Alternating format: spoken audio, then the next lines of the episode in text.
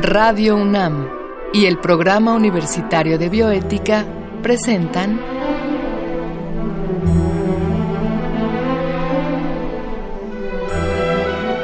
El Árbol de las Ideas. Arte, ciencia y filosofía para la vida. Con Paulina Rivero Weber.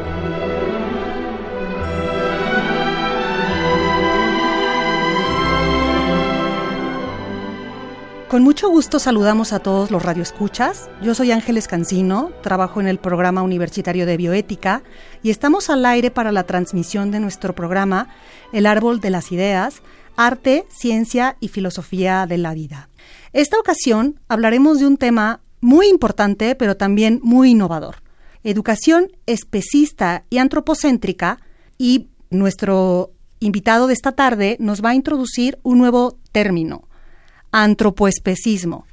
Para esto tenemos a Samuel Guerrero Azañedo. Eh, en un momento más lo escucharemos, pero de manera previa vamos a una cápsula que el PUB y Radio UNAM han preparado para esta ocasión.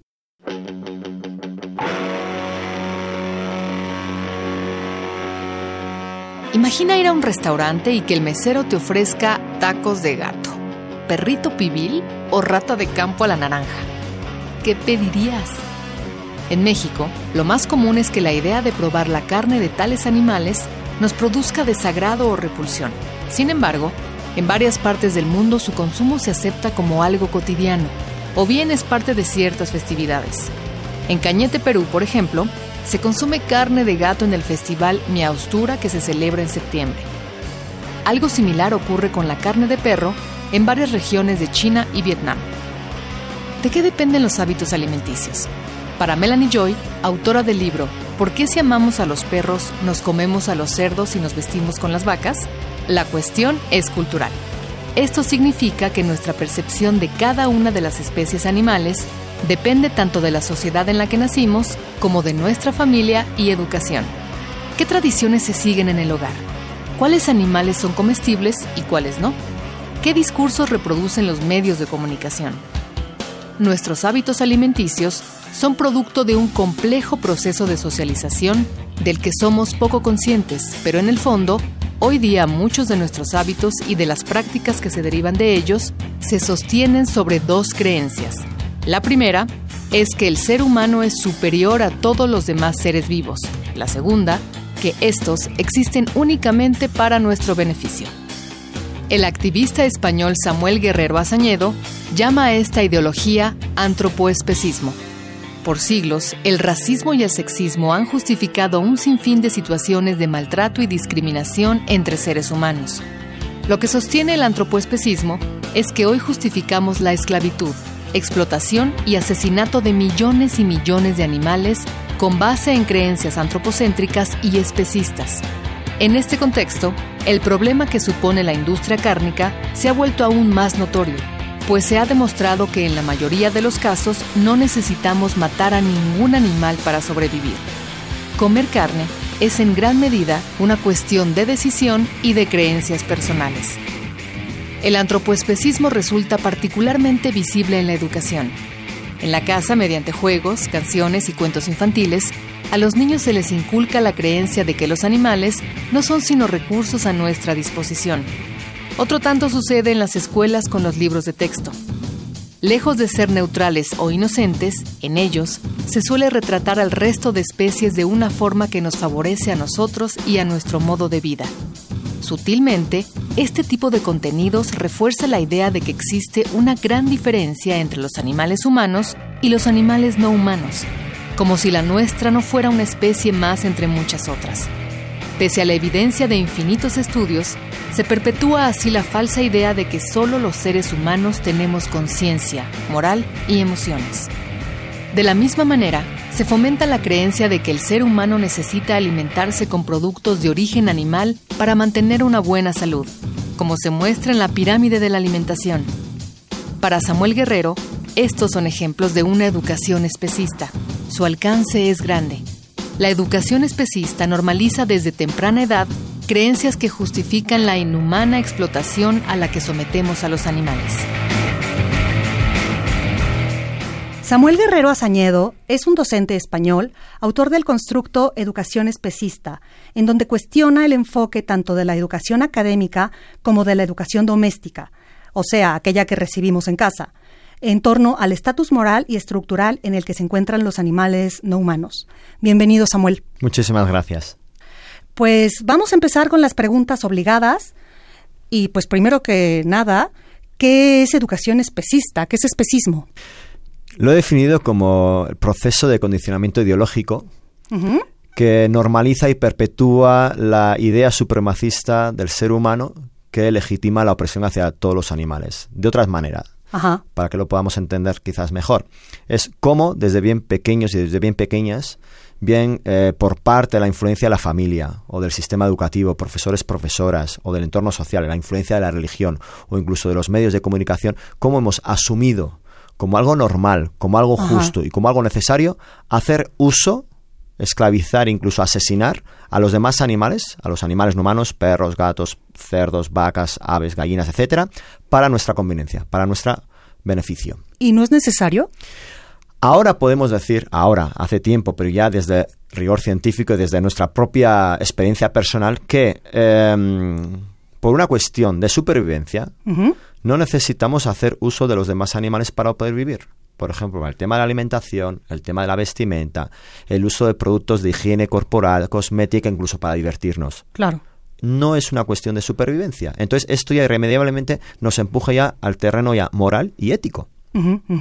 Y entonces, ¿por qué tenemos invisibilizado y hasta normalizado el especismo? ¿Cómo ocurre este fenómeno? Pues por la herencia cultural recibida y la educación especista. De ahí el aporte y la importancia de conocer el constructo de educación especista, que es una posibilidad de vernos en el espejo. Cómo desde hace miles de años, generación tras generación, ese saber popular, ese, la transmisión de unos valores, de unas ideas, de unos principios, pues lo tenemos integrado en nuestro disco duro. Y a través de la familia, insisto, educación especista, que es al fin y al cabo, pues eso, como nuestro papá, nuestra mamá o el núcleo familiar que fuera, el profesor, la profesora, el maestro, pues nos han ido inculcando una serie de ideas, una serie de valores, lo hemos visto en casa, una serie de hábitos, de costumbres, y eso lo hemos incorporado como si realmente eso es lo que hay que hacer. Claro. Y sin darnos cuenta, ¿no? sin ser conscientes de ello. ¿Podrías darnos un ejemplo? Sí, pues eh, tú te levantas por la mañana y ¿qué desayunas? Pues, por ejemplo, desayunas un tazón de colacao o café con leche de vaca. Ah, ok. Café con leche. Luego te vas a la ducha y utilizas unos productos que sin saberlo, sin saberlo, pues resulta que incluyen ingredientes de origen animal o han sido testados en animales humanos, en conejos, etcétera. La ropa que vistes. Sí. El calzado. Pues el calzado, que no nos fijamos en ello, o los cinturones o las carteras, son eh, de cuero, que es un eufemismo. El cuero es la piel de la vaca. Y no reparamos en esos micro hábitos. Y sin embargo, detrás de todos esos micro hábitos existe la opresión. Y la opresión precedida de la diferencia y de la superioridad, ¿no? De entender el ser humano que, oye, los animales están ahí para nosotros, para nosotras. Claro.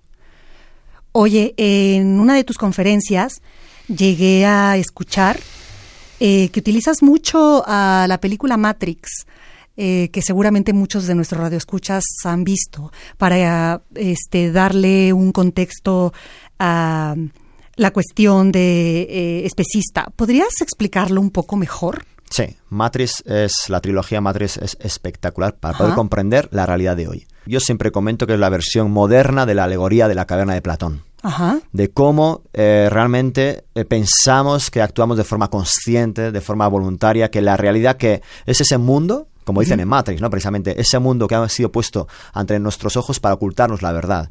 Y le dice, ¿qué, qué verdad? Pues que somos esclavos. Somos esclavos y esclavas de una cosmovisión. Hemos aceptado, hemos eh, interiorizado que lo que hay ahí fuera es lo que es. Cuando en realidad, como activistas, y gracias también a este aporte de educación especialista, ¿qué planteamos? Interpretar la realidad desde otro prisma.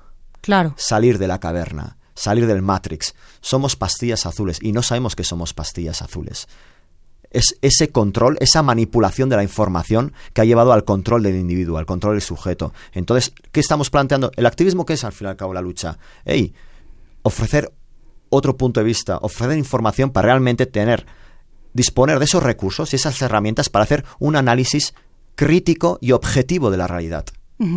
Los microhábitos que hemos comentado antes. ¿Qué hay detrás de unos zapatos de piel de vaca? ¿Qué hay detrás de un vaso de leche? ¿Qué hay detrás de estos microhábitos. Y que hay, para mí lo más interesante no es exclusivamente el tema de los síntomas, sino quiénes somos los seres humanos. ¿Por qué hemos considerado, hemos admitido, sin filtro alguno, que realmente por X capacidades nos consideramos superiores a los demás animales y que el único motivo que han, nacido exclusivamente para nosotros y para nosotras. Entonces es cuestionar, y la película, la trilogía Matrix, insisto, funciona como espejo, como espejo de la sociedad de hoy y de nuestro comportamiento. En vez de las máquinas, como las máquinas someten al ser humano, el ser humano somete a los demás animales. Claro. Ha de ser muy complicado hacer este cambio de paradigma porque normalmente la gente cuando le tratas de explicar o de recomendar qué consumir, eh, qué vestir, eh, qué comprar o qué no comprar, una de las respuestas es, pues eso es una decisión personal, ¿no? ¿Cuáles son las respuestas de evasión que normalmente da la gente hacia, esto? O la gente, eh, ¿por qué le nos cuesta tanto trabajo como seres humanos darnos cuenta de que los animales no son para nosotros, no están para nosotros? Precisamente eh, la educación especista, el aporte de la educación especista da respuesta a esto. Es un proceso, como decía, ¿no? un proceso de condicionamiento ideológico, es decir, pura alienación. Estamos alineados y alienadas. Entonces, no somos conscientes de la raíz, no somos conscientes de cómo pensamos, de las consecuencias de nuestra manera de pensar y de nuestra manera de actuar.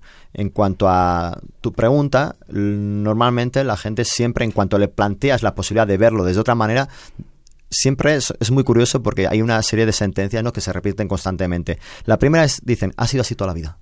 Claro. Y ahí se quedan. No, es que Eso es una falacia. Es falacia porque ya tenemos el dato, el kilómetro cero de cuando el ser humano, por primera vez en la historia, es consciente del poder que tiene sobre la naturaleza, sobre los animales no humanos, cómo se diferencia, cómo se distingue, cómo se distancia de lo que hasta ahora formaba parte. Hablamos de Gobekli Tepe, un yacimiento en Turquía, y este es el kilómetro cero. En cuanto el ser humano se da cuenta de que, wow, eh, puede someter a los demás animales. Entonces, desde ahí, este pozo cultural, educacional, está impreso en nuestro disco duro. Entonces, respondemos desde la mentalidad de entonces. Por eso de ha sido así toda la vida. Es un constructo. Ese kilómetro cero es cuando comenzamos a construir una nueva realidad. Entonces, así como responden eh, ha sido así toda la vida, también en automático los animales están para lo que están, que es un pensamiento también que decía Aristóteles. Primero las personas, luego los animales. Los animales ni sienten ni padecen, también el pensamiento cartesiano, que los reconocía, sí, lo reconocía como meras máquinas, autómatas, que sí, esos gritos y esos chillidos, ¿no? Es como si esa máquina que le falta aceite, esa tuerca, exactamente lo mismo. Y aunque digas, pero ¿cómo es posible que todo eso aún responde a nuestra manera de pensar y nuestro proceder? Pues sí, Parece mentira, pero es así. llevamos impreso ese, ese ADN educacional cultural y los necesitamos para vivir. Esta serie de respuestas que parecen como, si lo pensamos fríamente, en realidad es salir a la calle y constatar que esto es así, que esto es como el programa informático. Por eso es la trilogía Matrix tan interesante, ¿verdad? Respondemos en función de cómo, ¿no? Claro. El programa informático que nos han inoculado. Claro. Eh, mira, la siguiente pregunta va hacia el término que platicamos fuera del aire, que es esta nueva terminología antropoespecismo.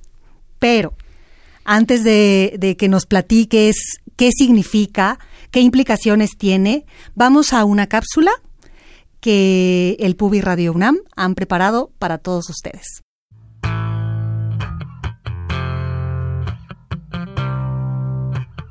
¿Sabías que en Chile los libros de texto oficiales tienen un enfoque no especista?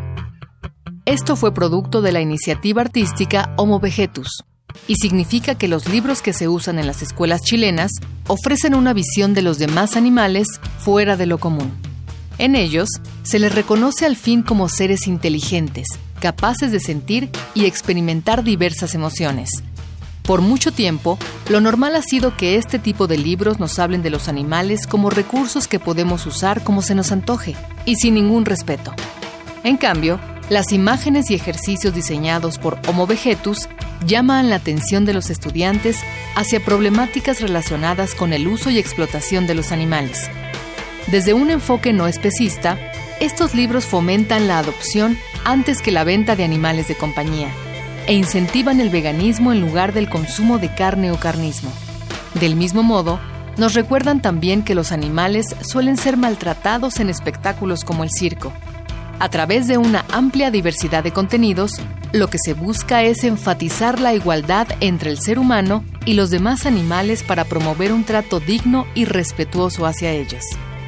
El trabajo de Homo Vegetus y la incorporación de sus materiales a los libros de texto oficiales de Chile representa una situación pionera en el mundo, además de ser un gran avance en la lucha por el reconocimiento de los derechos de los animales, este caso será sin duda una fuente de inspiración para muchos otros artistas. La educación formal es la base de la sociedad, de ahí que sea enorme la importancia de erradicar las creencias discriminatorias que se inculcan en la escuela incluyendo las que conciernen a los animales. De acuerdo con Elena Pedersen, de la Universidad de Göteborg en Suecia, hay otras estrategias para visibilizar en el salón de clases los contenidos de tipo especista. Pedersen sostiene que dicho tipo de creencias constituyen una especie de currículo oculto.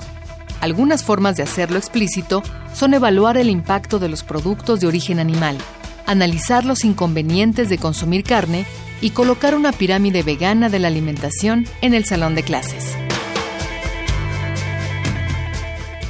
Pues regresamos, Samuel. Y ahora sí, ¿de dónde surge? ¿Qué significa?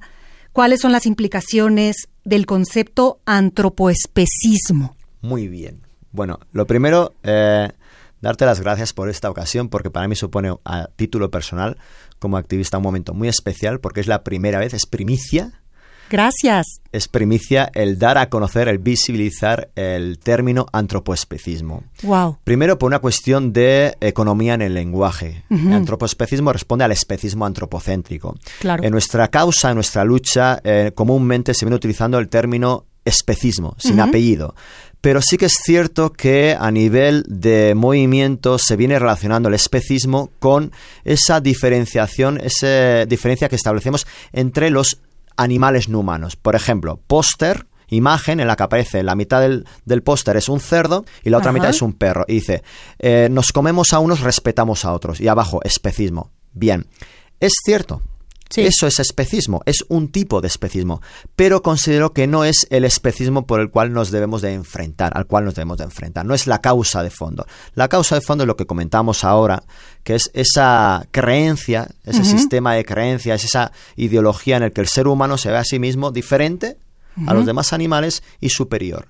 Esta diferencia, esta superioridad nos lleva a la a legitimar la opresión. Entonces, el porqué del antropoespecismo, primero la economía y luego es dejar claro cuál es el problema de fondo. Sí, sí. Antropoespecismo no es tan complicado de aplicarlo o de recibirlo. Conocemos lo que es el antropocentrismo, de cómo el ser humano un día llega a reconocerse a sí mismo o a proclamarse como eh, piedra angular, como, como, el centro de el centro del universo, además.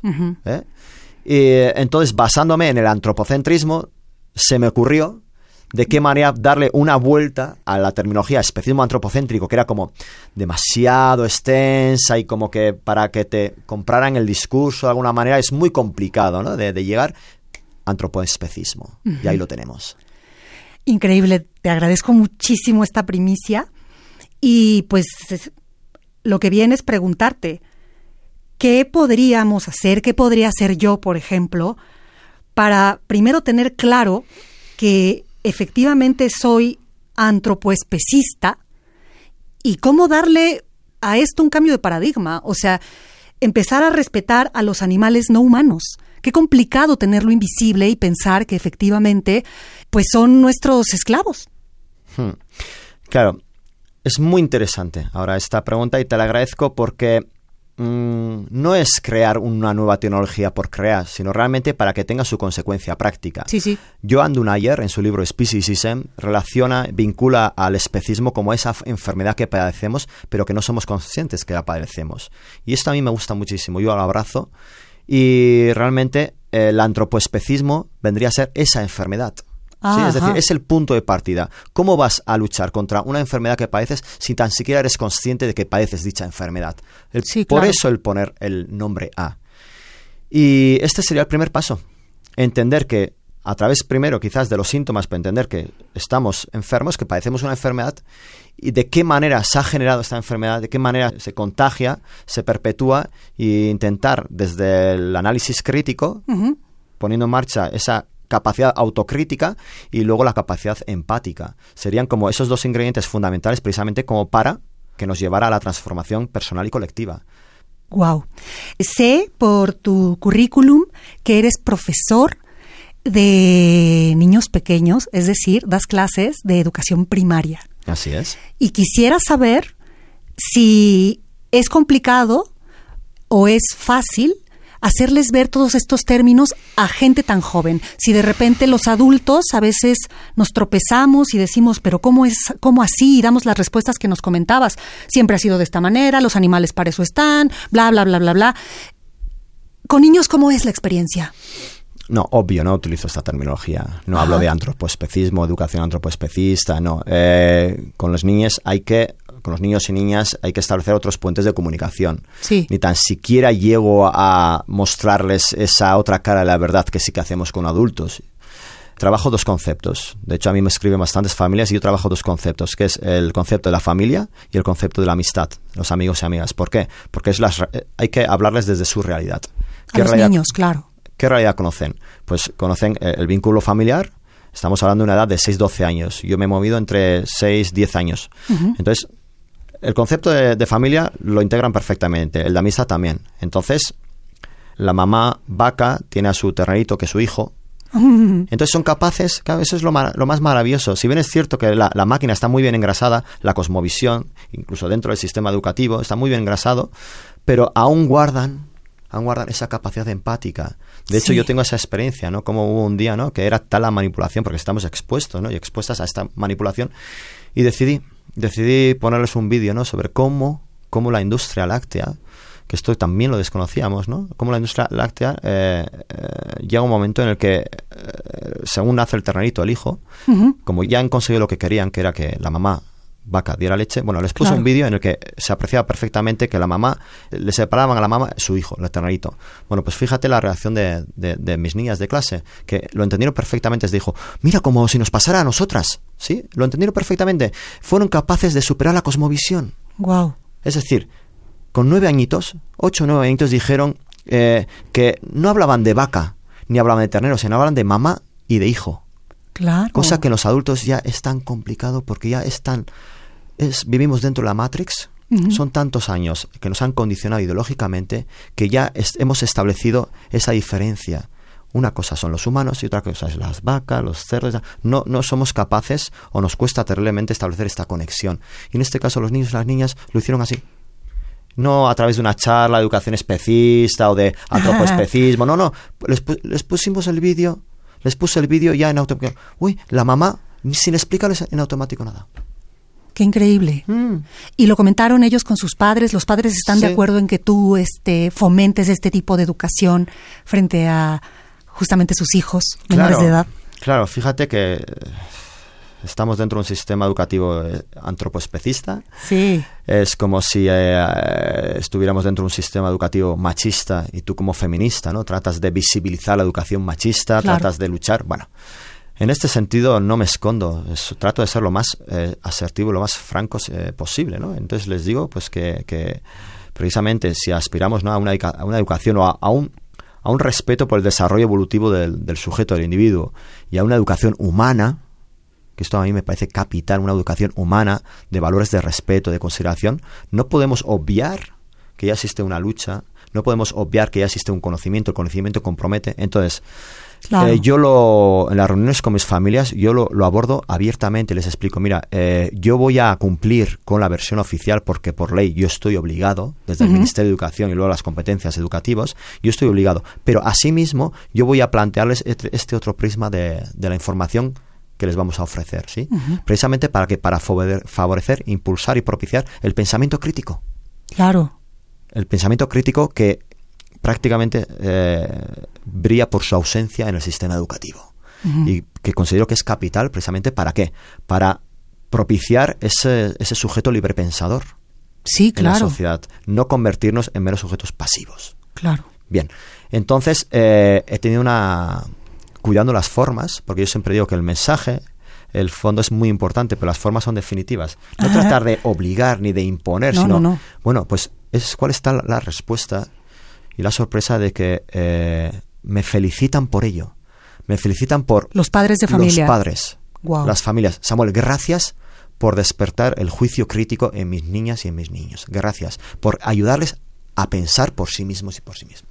Samuel, pues estamos a punto de terminar esta entrevista y solo me restan dos cosas. Primero, darte las gracias por venir a mostrarnos y a explicarnos la nueva terminología de antropoespecismo y preguntarte si quieres añadir algo para que nuestro público pudiera igual en algún momento comprenderlo un poco mejor, porque sí que es difícil y ya no somos, como dices, a veces tan niños como para entender las cosas de manera tan rápida. Nos cuesta desaprender. Hmm. Bueno, yo lo primero que quisiera hacer es agradeceros profundamente por ofrecerme esta oportunidad.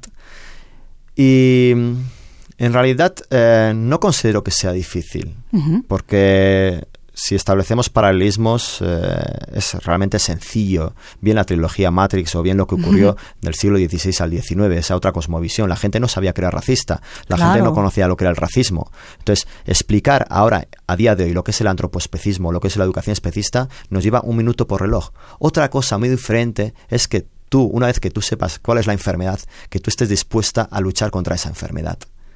Por supuesto. Este es el kit de la cuestión. Entenderlo es muy sencillo, es muy sencillo. Pero, claro, estamos hablando de una cosmovisión que se ha cocido a fuego lento durante miles de años. Pero si hemos sido capaces, ahora da igual en qué punto del mapa pongas el dedo, que vas a encontrar un activista luchando por la consideración moral de los animales no humanos, tanto en ámbito académico o fuera de él. Quiero decirte que ya somos muchas, los humanos, que hemos dado cuenta de quiénes somos y de que eh, el hecho de conocer nos ha llevado a ser dueños de, nuestros, de nosotros mismos y de nosotras mismas, de por qué pensamos lo que pensamos y por qué nos comportamos como nos comportamos.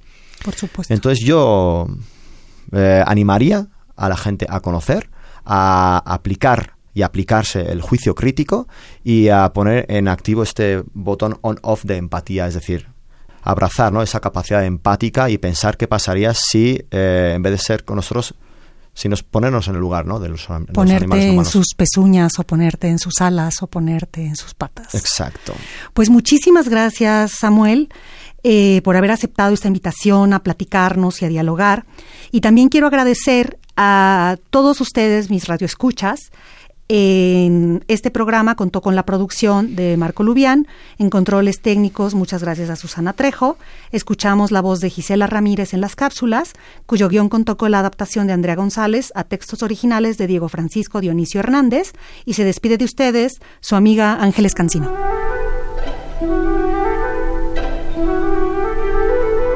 Radio UNAM y el Programa Universitario de Bioética presentaron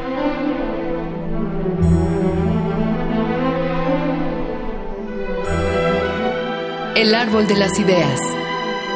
Arte, ciencia y filosofía para la vida. Con Paulina Rivero Weber.